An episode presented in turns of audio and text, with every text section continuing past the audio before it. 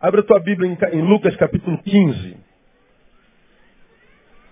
Nos últimos cinco anos, é, eu tenho me debruçado muito sobre, sobre a história do filho pródigo.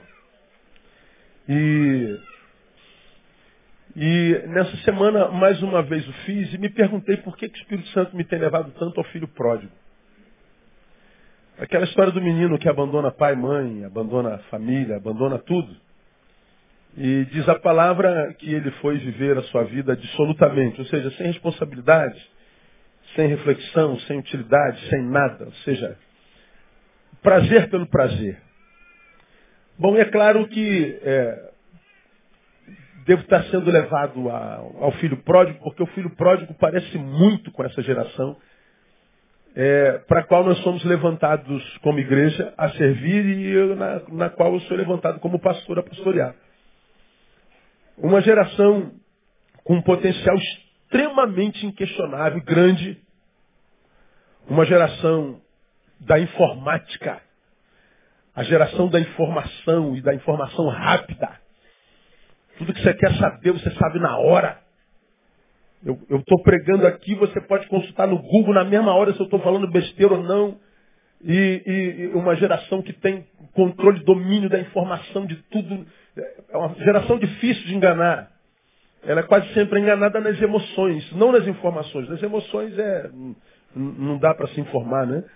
Ah, mas na, na, informação não é difícil enganar, porque a informação está aí diante dos olhos é, e é imediato.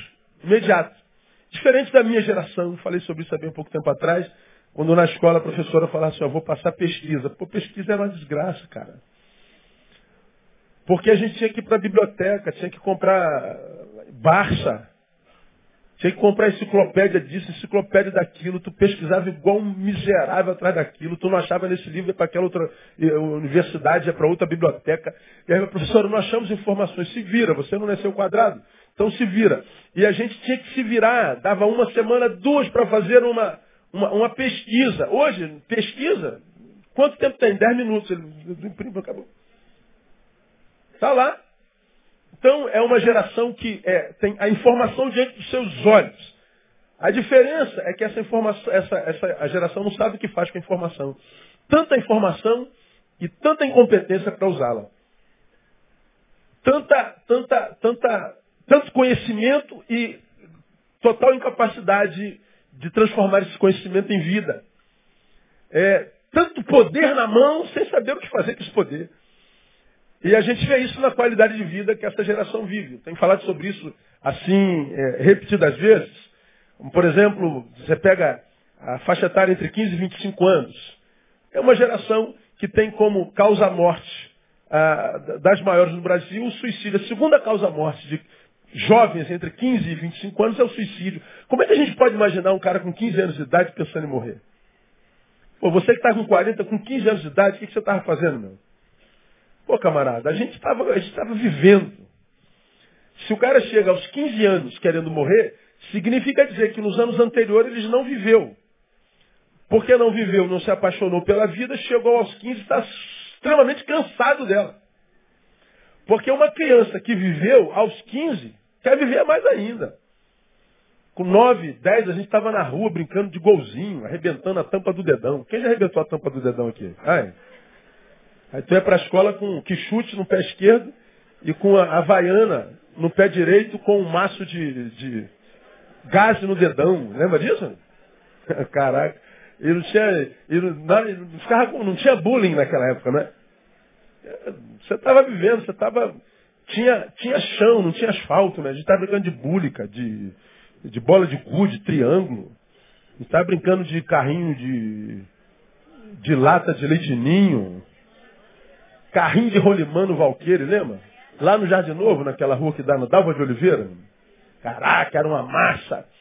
A gente estava brincando, a gente estava ralando o joelho, meu irmão. Chegava em casa, a mãe botava metiolate, que ardia naquela época. Hoje nem o metiolate arde mais, é muita, é muita facilidade. Então essa geração, coitada, tá gorda no computador, solta pipa no ventilador. É. Vai se alegrar no quê? Qual a graça, meu? Computador.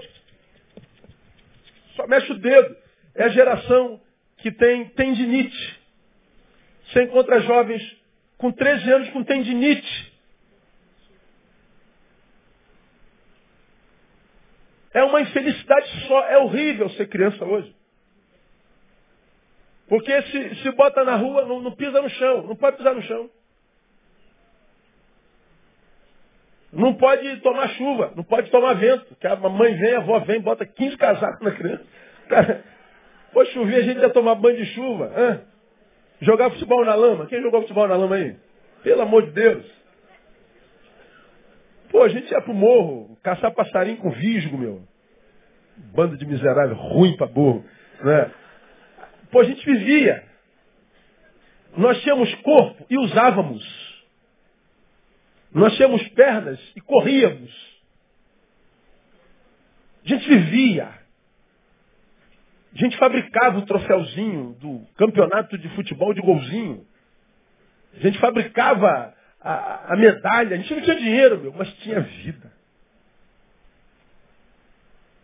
Então era, era uma geração que não tinha informação, não tinha nada, tinha corpo, então era criança, criança que ser criança.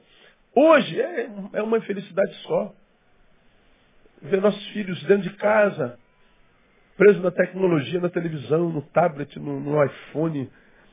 E vamos fazer isso. É, é, tem que andar? Tem. Não, não. Igual o outro disse outro dia, né? Eu hoje acordei disposto a fazer caminhada. Mas quando eu me lembrei que era a pé, eu desisti. Porra, cara. Porque caminhar como, cara? Então é, é uma infelicidade só, não tem como. Como é que esse moleque vai curtir vida? Bom, chega aos 15 anos, o cara já está enfateado, ele já não aguenta mais. Suicídio é a segunda casa, causa. Porque a primeira é acidente de trânsito, página. Porque é uma arma poderosa chamada carro na mão de um moleque com 18 anos que não tem cérebro. Que acha que é tudo, igual o filho pródigo. Então ele acha que carro voa. Ele está morrendo. Ou seja, vidas desperdiçadas em troco do nada. É um sacrifício ao nada. É triste lidar com juventude hoje. Triste. Então, é, eu, o filho pródigo me tem tocado. Nos últimos cinco anos eu preguei sete sermões sobre o filho pródigo. Esse é o oitavo.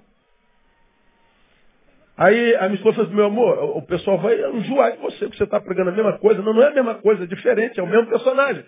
Só que nessa manhã eu queria falar com você sobre o versículo 32 só. A história você já conhece. Você já é bacharel em filho pródigo. Ah, eu, quero, eu quero falar sobre esse versículo que o pai fala com o filho mais velho. Que se ofende com a festa que o pai faz para o filho. E o pai explica por que, ele fez festa com o filho que voltou. Ele diz lá no versículo 32, era justo, porém, regozijarmos-nos e alegrarmos-nos. Por quê? Porque este teu irmão estava morto e reviveu. Tinha se perdido e foi achado. Repita, tinha se perdido e foi achado. Então, então me deixe falar sobre é, o que é um filho perdido na visão do pai. Na visão do pai, o que é um filho perdido? A gente sabe que dentre as, as, as impressões que nós podemos tirar do texto, as interpretações que nós podemos tirar do texto, é de o pai como símbolo arquétipo de Deus, o filho é, é, pródigo é o filho que se afastou dele e foi contaminado pelo pecado e acaba vivendo uma porcaria de vida. O filho que volta, volta é, arrependido, convertido pela consciência que o Espírito gera nele na dor. E o filho mais velho? O filho mais velho é o religioso que esteve do lado do pai a vida inteira, mas que nunca entendeu o que o pai é, muito menos a sua misericórdia, porque na verdade ele nunca experimentou. É aquele religioso que sofre com a misericórdia impetrada sobre a vida do outro. É o religioso que sofre com a liberdade do outro, com a graça sobre o outro, com a alegria do outro, com a felicidade do outro. O religioso não se alegra com a alegria de ninguém. E não se alegra com a alegria de ninguém porque ele não conhece a alegria. Ele só trocou de cadeia, a cadeia do mundo para a cadeia da religião. E como eu preguei alguns domingos atrás, a cadeia da religião se traduz na pior de todas as cadeias, porque quando a gente está na cadeia do pecado no mundo, lá a gente sabe que precisa de libertação. Aí quando a gente vem para a religião, a gente imagina que está livre. Ou seja, nem sabe que está em cadeia. Lá eu sei que eu preciso me libertar. Aqui eu nem imagino, embora precise de libertação semelhante. Mas, ah, nessa manhã, me permita, na visão do Pai, portanto de Deus, o que é um filho perdido? Ele está dizendo lá, tinha se perdido e foi achado. Estava morto e reviveu. Por que, que ele estava perdido na concepção do, do, do texto? Primeiro, porque ele estava longe da comunhão do pai e do irmão. Na cabeça do pai, que simboliza Deus, um filho perdido é aquele que se afastou dele, independente da razão, e consequentemente se afastou do seu irmão. Então, ele se afasta de Deus e dos irmãos. Ele se afasta do pai e se afasta dos irmãos. Ele se isola. Ora, quando uma pessoa se afasta de Deus e se afasta dos irmãos, ou seja, da comunhão, ele revela algumas coisas que, por causa das quais, o pai entende que ele está perdido. Que coisas são essas? O que significa é, dizer que se está longe de Deus e longe dos irmãos? Significa, primeiro, dizer que esse filho foi acometido pelo que é muito comum na humanidade contemporânea, que é ingratidão. Ingratidão por quê? Porque aquele moleque ele foi criado pelo pai por toda a sua vida. Quando ele chega à maioridade, ele já vem planejando antes de chegar à maioridade, ele vem na minha concepção imaginando o dia em que ele puder bater asas e voar. O dia que a maioridade, hoje é 18 anos, né? Vamos imaginar que ele está sonhando chegar aos 18 anos e quando eu chegar aos 18 anos, eu já, como eu preguei na, na, última vez que eu falei sobre isso, já conheci as leis do meu país, eu sei que eu tenho direito à herança em vida, eu quero pegar o dinheiro do meu pai e quero vazar. Ora, um camarada que olha para o pai e diz que tu tem de melhor para mim é o dinheiro, é um sujeito ingrato.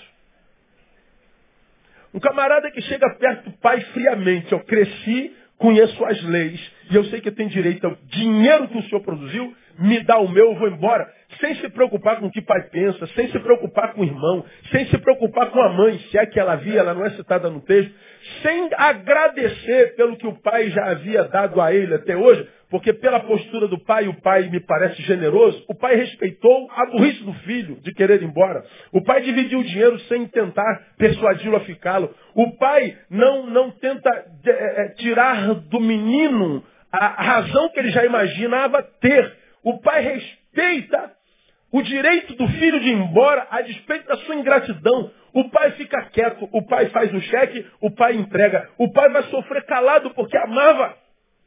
Mas o filho não sentia a mesma coisa pelo pai, ingrato. Quando uma pessoa abandona ao pai e aos irmãos, o faz sobretudo porque foi acometido por ingratidão. Eu lembro a você é, de onde vem ingratidão. A palavra graça você se lembra disso? É a palavra no grego caris. Caris. E você sabe o que é graça. Graça popularmente definida como favor imerecido. É algo que você não merece, mas ainda assim eu te dou. Isso é graça. Graça vem sempre jungida à misericórdia. Graça é você não merece, mas ainda assim eu te dou. E misericórdia, você merece e ainda assim eu não te dou. Na graça é positivo. Você não merece o bem, mas eu te dou a si mesmo. Na misericórdia você merece punição, mas eu não te dou. Então se é, a, a gente olha para a nossa vida, a Bíblia diz, todos pecaram, destituídos estão da glória de Deus. O salário do pecado é a morte. Ora, se todos pecaram e o salário do pecado é morte, como é que todos nós devemos estar? Morte. Então, nós não merecemos a vida porque em pecado fomos formados. Mas estamos vivos, estamos por quê? Por causa da misericórdia e da graça de Deus. Ora, se eu estou vivo pela graça e não mereço, A única, a primeira coisa que eu deveria sentir é gratidão àquele sob cuja graça eu existo. Aquele que faz da sua graça o alicerce sobre o qual eu sou construído. Primeiro fruto da caris deveria ser a gratidão. Agora, o que é gratidão no grego? Cariti. Graça, caris. Gratidão, cariti. Portanto, entende-se pela palavra que o primeiro fruto para quem entendeu a graça na vida é gratidão. Produto da caris é a carite. Agora, o que é ingratidão? Ora, se eu estou debaixo da graça, como filho, existo por causa do pai. E quando eu chego na minha possibilidade, na idade da razão, como diria o filósofo, eu olho para trás e não reconheço a graça, o que sobra não é carite, é ingratidão. A ingratidão pressupõe a ideia de que aquele que foi abençoado pela graça não a reconheceu e abriu mão dela. Por isso ele é ingrato. Ingratidão é ter carite dentro, é carite in, incarite, é ter a graça, continuar debaixo da graça, mas não permitir que ela flua como gratidão. Por que, que o texto diz que o filho era perdido, porque ele tinha tudo dentro de si, estava saudável, foi sustentado, encontrou sentido, deveria ter a profissão do pai, do irmão mais velho. Ele foi formado pelo amor do pai, pela graça do pai que o planejou desde o início. E quando ele teve asas, o que, que ele fez? Ingratamente, ele abandona o pai em nome do que a psicologia chamaria de, de amor patológico. Eu agora vou viver a minha vida. Eu me amo. Eu me estou apaixonado por mim, a minha estima é elevada. Eu agora vou ser feliz. Eu agora vou cuidar de mim. Eu agora vou. Eu, eu, eu, eu, eu, eu. Ele chama isso de autoestima, mas isso é amor patológico. Por que, é amor patológico? Porque ele faz viver um amor que, ao mesmo tempo, como eu já preguei, se torna símbolo do divórcio com outros amores. O amor que o filho pródigo pensava no triplo si era o mesmo amor que representava o símbolo do divórcio que ele teve com o pai, do divórcio que ele teve com o irmão, do divórcio que ele teve com a família, do divórcio que ele teve com o trabalho, do divórcio que ele teve com a história. E ele foi viver a vida cheia de liberdade. Mas porque ele imaginava que aquilo era liberdade, na verdade era produto de perdição, ele não sabia que estava perdido porque soava agradável, a liberdade sempre soa agradável, a liberdade é, é um perigo. A liberdade divorciada da maturidade se transforma na maior desgraça na vida de um ser humano. Liberdade sem maturidade para vivê-la quase sempre leva o pseudo-liberto ao chiqueiro existencial. Onde é que o filho pródigo foi parar? Num chiqueiro. Porque a liberdade, a ausência de paredes e limites, num menino que não se enxergava, não tinha maturidade. O fim dele foi o chiqueiro. Só no chiqueiro que ele aprendeu. O problema da maturidade, da ausência da maturidade no liberto, é que o liberto só vai aprender pela dor. E a vida já nos dá tanta dor naturalmente, que quando a gente é a razão da dor que sente, a nossa vida se torna quase insuportável. Por exemplo, ó, certamente no meio dessa multidão, ou me ouvindo aqui, ou me ouvindo ali, ou vai ouvir esse DVD depois, tem um monte de gente que está sofrendo, sentindo dor, vivendo o pior momento da história. Gente que já, que já abdicou do desejo de viver, da própria vida. Gente que acha que viver é um karma, um sofrimento, é uma desgraça. Gente que tem pensamento de morte recorrente. Acha que a vida não presta. Bom, se você está nesse time, quase sempre quem está nesse time viveu a liberdade irresponsavelmente. Viveu a liberdade sem maturidade. Viveu a liberdade que pensava ser amor próprio, ou amor por si mesmo, mas que na verdade era produto do fruto da ingratidão que você nutriu ou despejou sobre a vida de alguém que foi muita bênção na tua vida. Quem é o perdido para o pai? É o que está longe da comunhão do pai e com o irmão. E por que, que isso representa perdição? Porque é produto de profunda ingratidão. E mais, por que, que isso é, é, é, é símbolo de perdição? Porque ah, estar longe do pai e do irmão é, na verdade, o oposto de amor próprio. É falta de amor próprio. Por que, que é falta de amor próprio? Porque a palavra disse, eu me afasto do Pai, que é Deus. Eu me afasto de Cristo, nós temos no Cristo, em João 15, 5, uma palavra que diz assim, sem mim, quem conclui? Nada podeis fazer. Aí você fala assim, mas pastor, esse texto é controverso, porque tem um monte de gente que abandonou a Cristo e continua fazendo um monte de coisa. Sim. É, mas a Bíblia não diz que sem mim nada podeis fazer? Sim. Mas ele não fala de produção, ele fala de realizar-se na produção.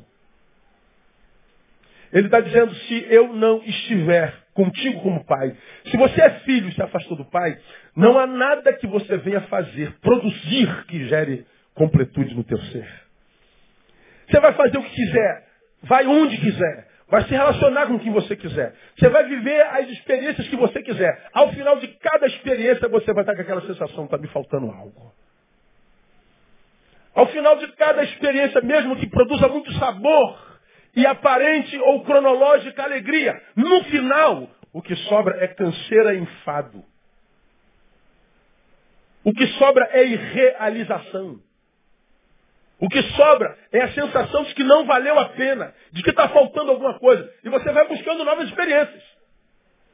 Por exemplo, por que, a sexualidade é, é, é tão pulsante nessa geração. Eu chamo essa geração de geração é, genitocêntrica. A única parte do corpo que dá prazer é essa aqui, né? Que é onde está o pênis ou a vagina. Tirou o pênis e a vagina não tem prazer em mais nada. Tem 1,85m de corpo, é 15 centímetros que dá prazer. Tirou isso, não tem mais nada que dê prazer. Nada. Porque o sexo dá prazer é terapêutico. A pessoa precisa voltar ao sexo o tempo inteiro. A pessoa precisa pensar nisso o tempo inteiro. Aí nós vemos uma geração que olha para o sexo, que é uma bênção, mas como se o sexo fosse a razão da vida. Eu nasci para fazer sexo, pastor. Não, você não nasceu para fazer sexo.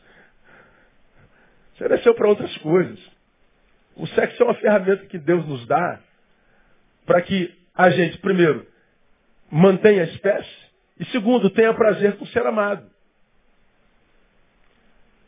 Não é só para reprodução. Nós não somos bichos. Por que, que a, a, gente dá tanto valor a isso? Tem que dar valor, porque isso é uma, uma, uma, uma invenção de Deus maravilhosa. Agora, por que, que pessoas fazem disso a própria vida? Porque é terapêutico. A vida está tão vazia, tão dolorosa, tão destracinho graçada tão pesada, tão tensa, que eu preciso desanuviar. Aonde que ele vai? No sexo. Aí você vê, o camarada começou bem com uma mulher, daqui a pouco ele precisa de duas. Daqui a pouco duas já não é suficiente, preciso de mais, preciso de um grupo. Bom, grupo já não satisfaz, eu preciso de uma experiência homo. Tá aí, ó, bombando. Bom, a, a homo já não serve. Aí o camarada vai caindo para pedofilia. Já existe projeto escrito para legalizar a pedofilia. Então, você acha que isso está muito distante de hoje? Ah, não está não, meu irmão. Não está não. Quem viver verá. Quem viver verá. Quem viver verá. Camarada, ele vai buscando novas experiências. Bom, os sexólogos que estão aqui sabem, pesquisas de 2015. Nunca se praticou tanto a zoofilia como agora. O que é zoofilia? Sexo com animais. E por que, a zoofilia aumenta? Porque ele já experimentou todo tipo de sexoterapia com homens, mulheres e grupos de toda forma, mas ele continua vazio. Ele continua infeliz. Ele precisa de uma dose mais forte. Ele é um viciado. Ele é um drogado. Eu preciso de algo mais. E ele vai sempre buscando algo mais. E depois do mais que ele busca enquanto algo, depois dessa nova experiência que sobra é mais um buraco. É mais um vazio. Por quê? Porque não há realização num filho longe do pai. Sem mim, nada podeis fazer. Quanta coisa a gente faz sem ele? Nada. Ele está dizendo que não há nada, em lugar algum, enquanto feito que possa completar o vazio dentro de um homem. Só a graça do Pai. Me ajuda, Catuca, alguém fala assim, ó, não se iluda, irmão. Só no Pai. Quando é que um filho está perdido na perspectiva do Pai? Quando esse filho está longe da comunhão com ele, com o irmão. Por quê? Porque falta de amor próprio. Abandonar pai, por quem quer que seja. Abandonar família, por quem quer que seja. Ah, só pode estar perdido. E mais, está perdido, por quê? Porque prova que ele foi desconfigurado. Ele abandonou família, o menino pródigo, o filho pródigo. E a gente sabe que no reino, família vem sempre em primeiro lugar. Pregamos sobre isso em maio, no culto do, do, do, da família, quando nós citamos Timóteo, mais uma vez, quando ele disse alguém, pelo que se alguém não cuida dos seus, principalmente dos da sua família, nega a fé e é pior do que o quê? O incrédulo. Então, é, meu irmão, eu posso estar perdido longe da igreja, e eu posso estar perdido dentro da igreja e participando de todos os seus cultos. Quando é que eu estou perdido à luz do Pai? Quando Independente da minha geografia, eu estou longe dele estou longe dos meus irmãos. E por que, que ele diz isso? Porque eu fui acometido por ingratidão, por clara falta de amor próprio e porque ele foi desconfigurado porque abandonou família. Nós vemos isso no Brasil, assim, ó, diante dos nossos olhos. Por que, que ele estava perdido? Quem é o perdido na visão do pai? Segundo, ele estava perdido porque sua vida não justificava a própria existência. Meu, meu filho, a gente tinha que se alegrar porque esse irmão estava perdido. E foi Mas por que ele estava perdido, pai? Porque ele passou a viver uma, uma vida que não justificava a própria existência. Ele passou a viver exclusivamente para si. Ele desconsiderou todos os que o trouxeram até aqui. Tudo e todos. Ele só pensou em si. Seu mundo se resumiu, como eu tenho pregado aqui, ao tamanho do seu umbigo. Ele foi acometido por uma doença chamada egoísmo, que é amor adoecido. Você já aprendeu o egoísmo? O ego é eu. O ismo é um sufixo que pressupõe fenômeno. O fenômeno existencial do egoísta é ele mesmo. A ideologia do egoísta é ele mesmo. Então o Senhor está dizendo, se você vive exclusivamente para si, você está perdido. Não interessa onde você está, onde você vai, o que, é que você faça. Por que, que ele está perdido enquanto alguém que não justifica a própria existência? Porque ele, ah, trocou o trabalho pelo prazer. Bom, falar isso numa geração pós-moderna sou até bom negócio. Trocar o trabalho pelo prazer. Bom negócio não é? É melhor trabalhar ou ter prazer? Não sei, pastor. Vou falar, vou ficar quieto, claro. Bom, o menino trocou o trabalho pelo prazer. Agora, qual é o problema disso? É que isso é a mais contundente prova da desconfiguração da vida de um ser humano.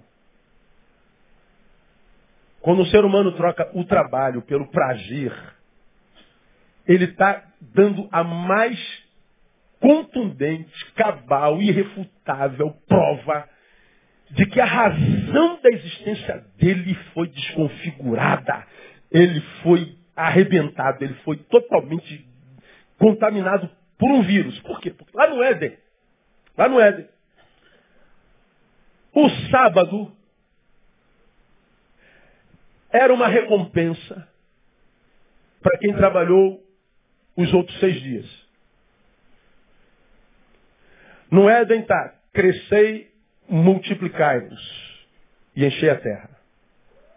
Diz que Deus colocou o homem para, no jardim para o lavrar e guardar. Nós fomos criados para trabalhar. Você é o ser de trabalho. Guarda isso, não tem nada de Marx nisso não, viu gente? Você é um ser de trabalho. Bom, Deus pega esse homem que colocou no jardim para lavrar e guardar, para trabalhar, e ele então criou o sábado. O que, que é o sábado? O sábado é uma interrupção do trabalho para que o trabalhador goze do fruto do seu trabalho.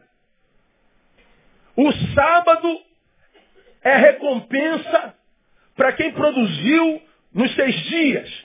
Portanto, o sábado representa o quê? Descanso. O sábado representa prazer. O sábado representa recompensa. Portanto, o que, que está implícito desde o Éden? Que o prazer, a recompensa, o lazer, é um brinde da vida para quem trabalhou. Ou seja, só consegue descanso na vida quem trabalha e quem não trabalha perdeu direito ao descanso. Vai viver cansado da vida mesmo. Olha que coisa paradoxal. Se você trabalha, tem direito ao descanso. E se você não trabalha, vai viver cansado da vida mesmo. A vida vira um fato. A vida vira um negócio punitivo. A vida vira uma desgraça. Mas engraçado, pastor, o que cansa não é o trabalho. Não. O que cansa é a vida sem sentido. Mas chega aí, irmão. Eu não quero saber de trabalhar. Perdeu o direito ao prazer da vida. Eu não quero saber de trabalho. Quem trabalha não tem tempo de ganhar dinheiro. Ganhe dinheiro. E esqueça o direito de transformar esse direito em dinheiro em vida na tua vida. Você vai ganhar todo o dinheiro do mundo, vai continuar um mendigo existencial. Vai continuar um miserável. De cada dez suicidas, quase nove é de classe média alta para classe alta. Porque o dinheiro não traz felicidade. Ajuda ao feliz curtir sua felicidade.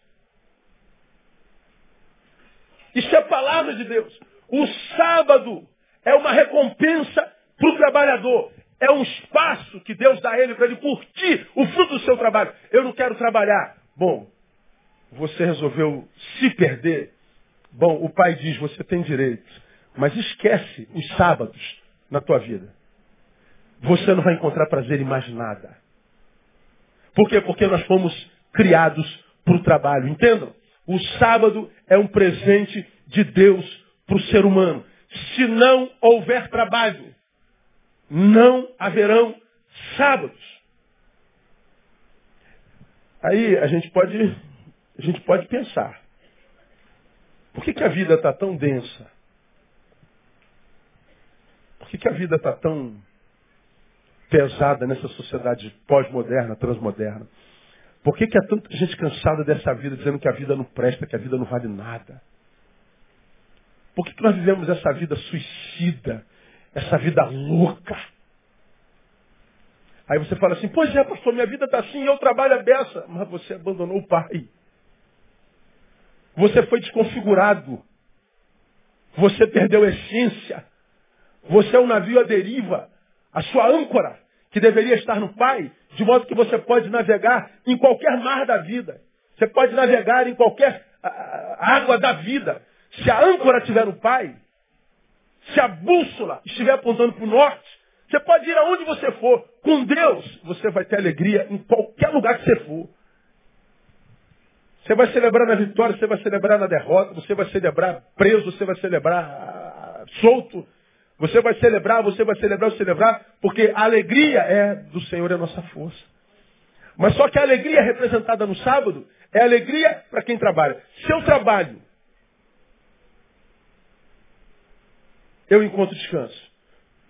Se eu não trabalho, eu perdi o direito ao descanso. Então, por que, que esse menino, aos olhos do pai, estava perdido? Porque a sua vida não justificava a própria existência a própria existência. Então a gente aprendeu que o descanso não é do trabalho, é do peso da vida sem sentido. Vida sem sentido é aquela vida que existe só para si. Aí, a gente, por exemplo, de repente você está aqui tentando entender por que, que você está aí onde está. E só Deus sabe onde é aí. A mulher não imagina, teu marido não imagina. Teus melhores amigos não imaginam aonde você está existencialmente falando.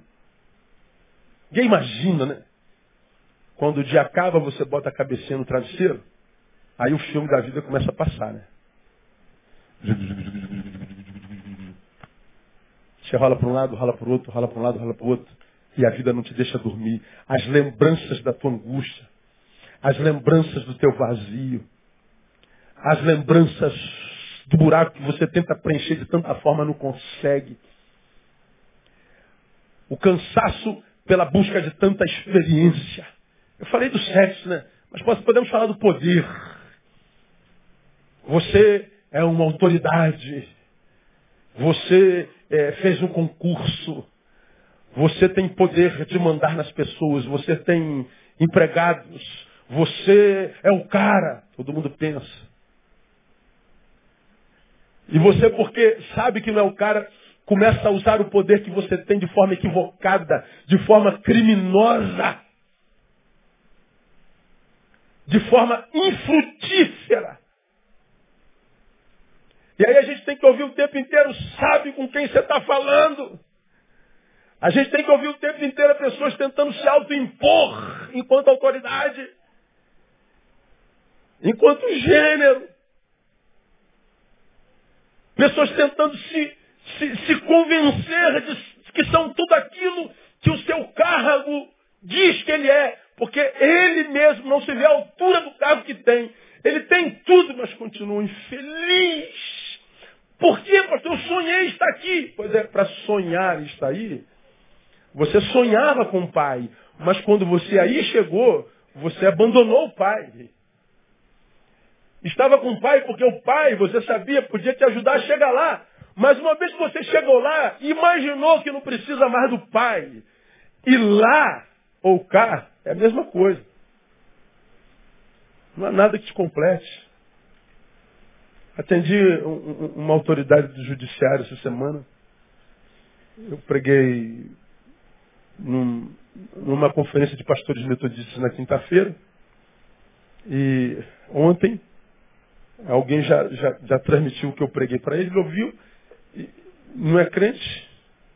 Ele foi tão tocado e, e, e me ligou. Posso falar um pouquinho? Um pouquinho foi uma hora e quarenta. Eu não dei um pio. Eu não dei uma palavra. Eu botei no viva voz e deixei lá, trabalhando aqui quase.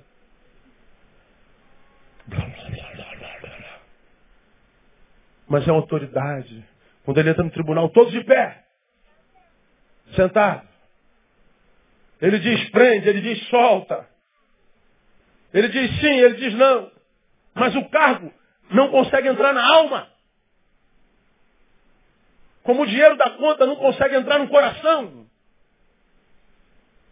Porque lá dentro, o que a gente faz fora não tem poder.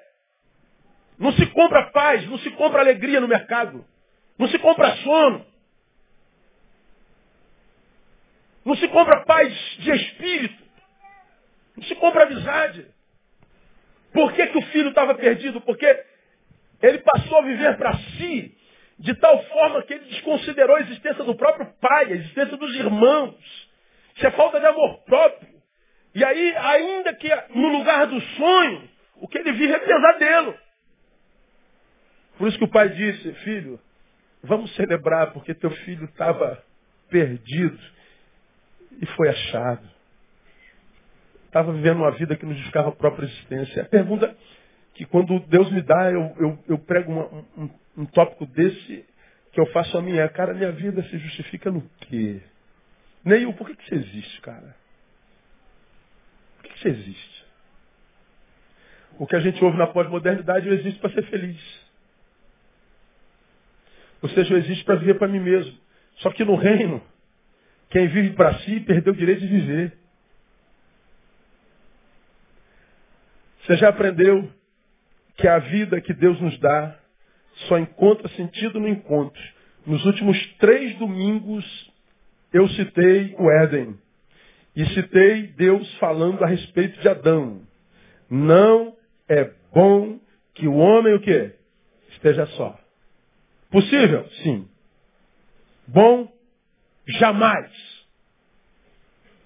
Com essa palavra, Deus, ou se você quiser chamar do grande arquiteto do universo, está dizendo que nós fomos criados para o relacionamento.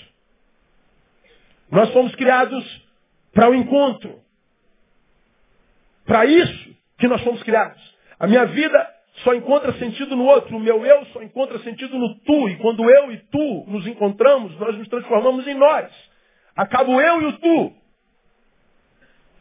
Navegamos para um patamar superior. Agora, o que que esse estado miserável de ser enquanto sociedade imputa a nós como uma obrigação? Que nós nos separemos. Que nós vivamos o que eu preguei domingo passado, uma incredulidade antropológica. Eu não tenho só a ausência de fé em Deus, eu tenho a ausência de fé no homem.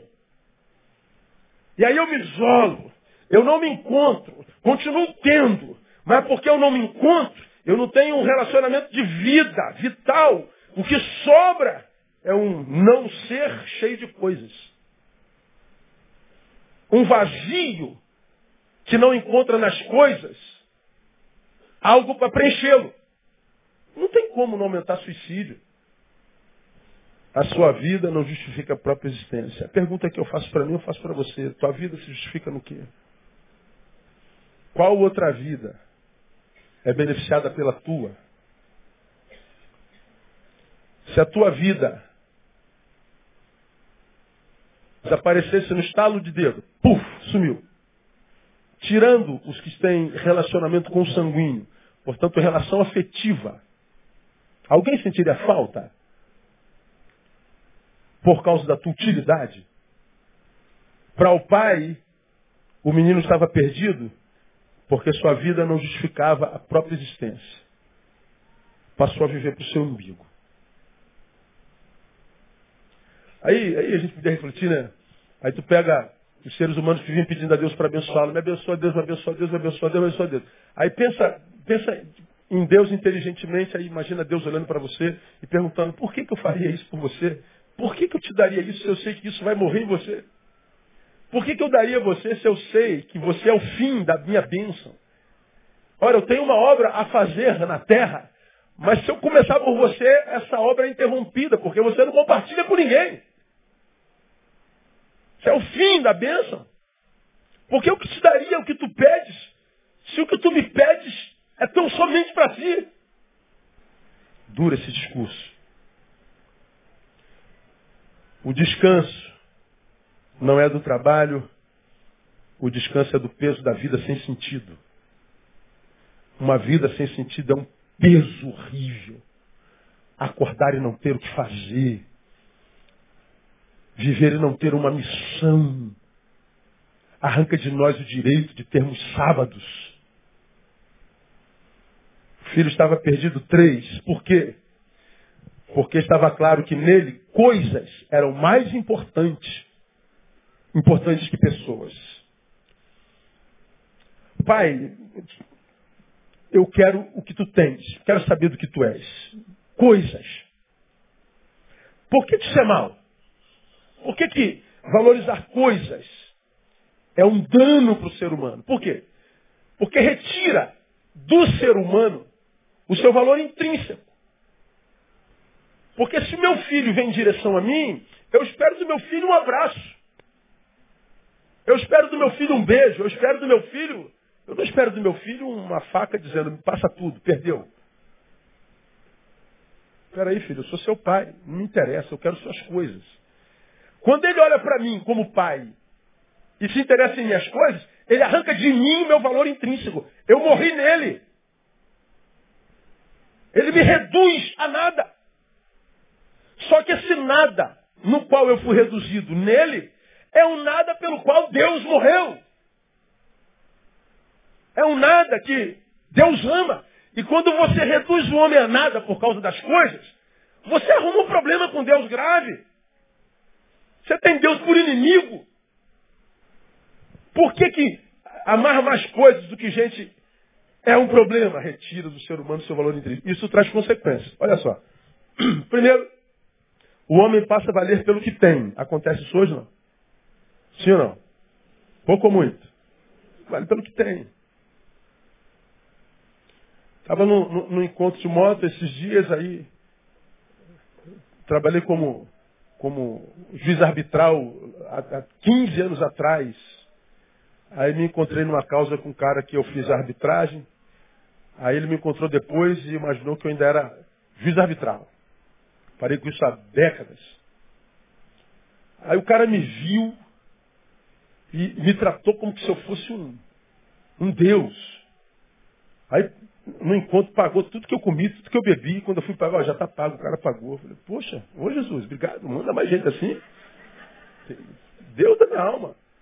Aí comprei um, um, uma balaclava, viajei com os pregadores do caminho para Tiradentes domingo retrasado. Peguei 7 graus, quase que eu morro, vou comprar uma balaclava. Nas próximas viagens já está lá. Balaclava é um negócio que a gente bota aqui na, na, na cara, de neoprene, o nome daquilo, e vai até dentro, e te, te, te do, do, do, do frio. Eu fui comprar balaclava, eu fui pagar, o cara falou assim, ó, o, já está pago. Falei, mas como? E eu ainda não sabia que era o cara. Aí, depois que eu sento, peço a conta, depois que eu comi, aí vem o cara. Ô, oh, meritíssimo. Que meritíssimo, cara. Onde você tirou isso? Falei, eu não trabalho com isso tem 15 anos. Ah, é? O AE dele foi, poxa, se eu soubesse eu não pagava. Entendeu? Quase que eu falei, quer que eu devolva o dinheiro? Só que eu não sou bobo, não pedi. Bem feito, interesseiro. Não é? É assim.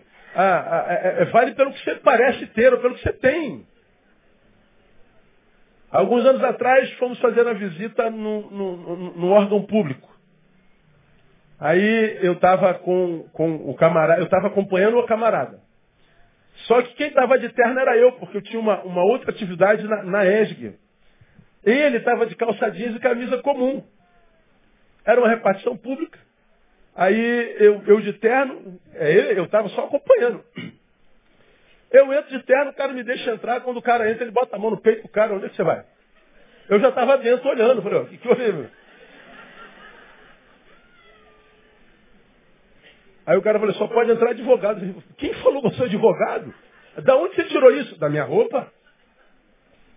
Quando as coisas valem mais para mim do que as pessoas, revelam para o mundo, para Deus, para o diabo, para a vida, que o ser humano vale pouco para mim.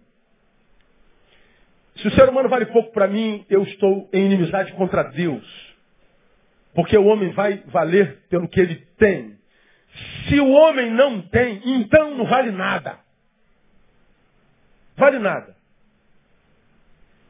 Aí você vê quantos negros morrendo nas favelas, quantos pobres morrendo nos hospitais, sem direito ao básico.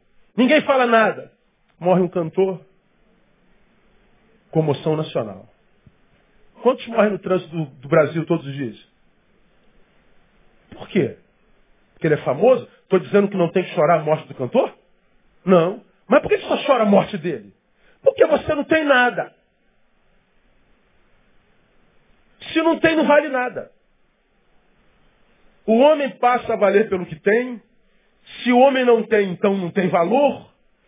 Para ter valor, precisa ter. Para ter, então, faz qualquer coisa. O que, que precisa fazer? Me prostituir? Me prostituo. O que precisa fazer? Roubar? Matar?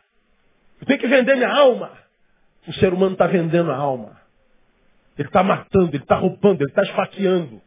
Sabe por que, que ele mata, ele rouba, desfaqueia, se prostitui, prostitui, é, prostitui a criança, vende a criança? Porque ele não vale nada. Não vale nada porque, porque não tem nada. Ora, dizer, portanto, que as coisas são mais importantes do que as pessoas, Nessa dinâmica, o homem passa a valer pelo que tem.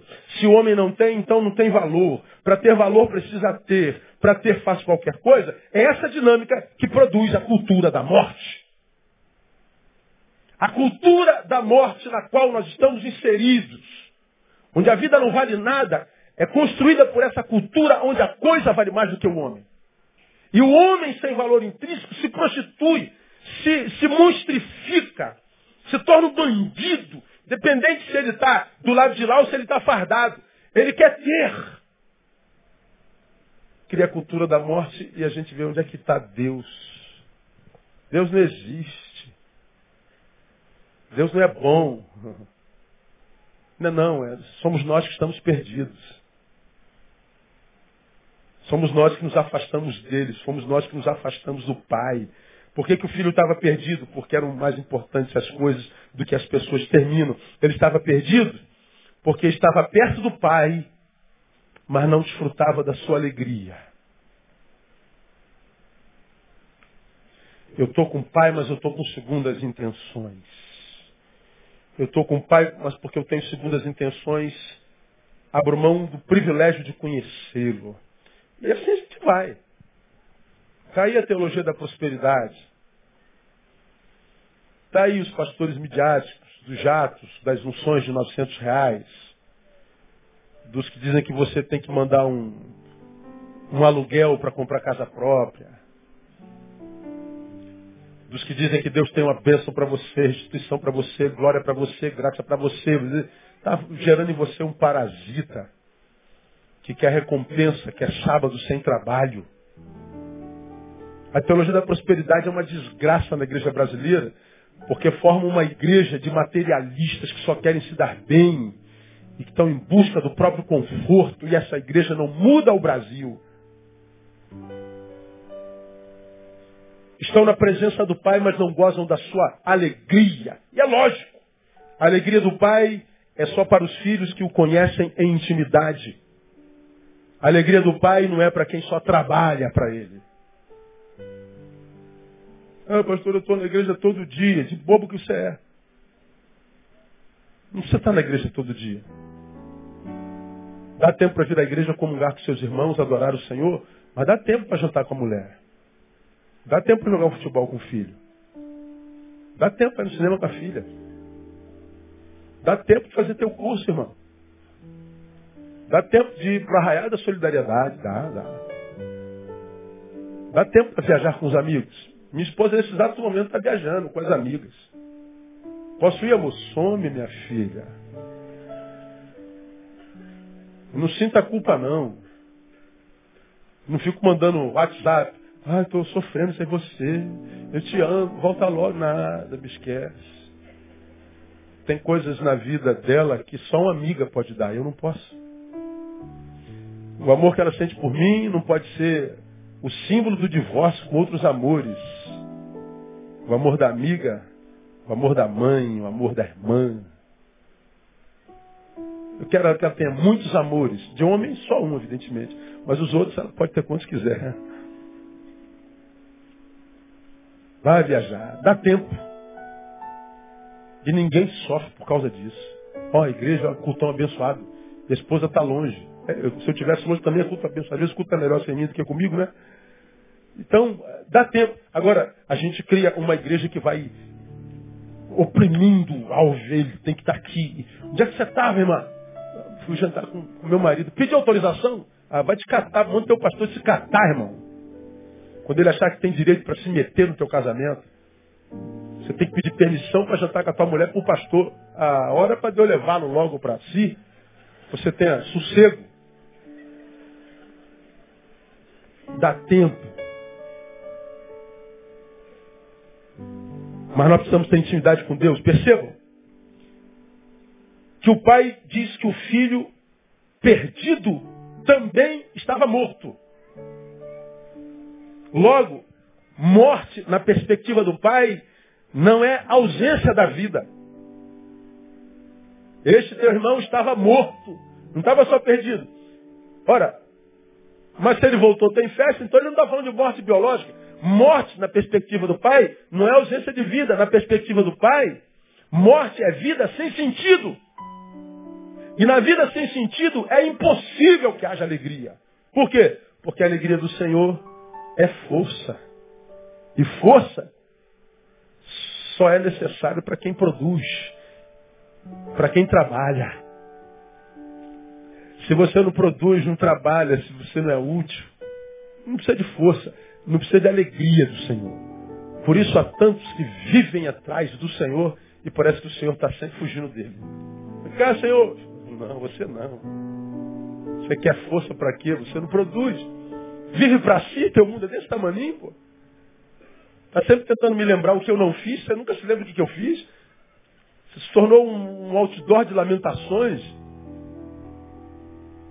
Então, transforma a tua vida numa coisa útil. Porque senão, independente de onde a gente esteja, nós estaremos totalmente perdidos. Quem vive para si nunca vai viver uma vida que vale a pena. Dá para entender isso na igreja meu não? Eu sonho com o Brasil ainda, sabe? Eu sonho.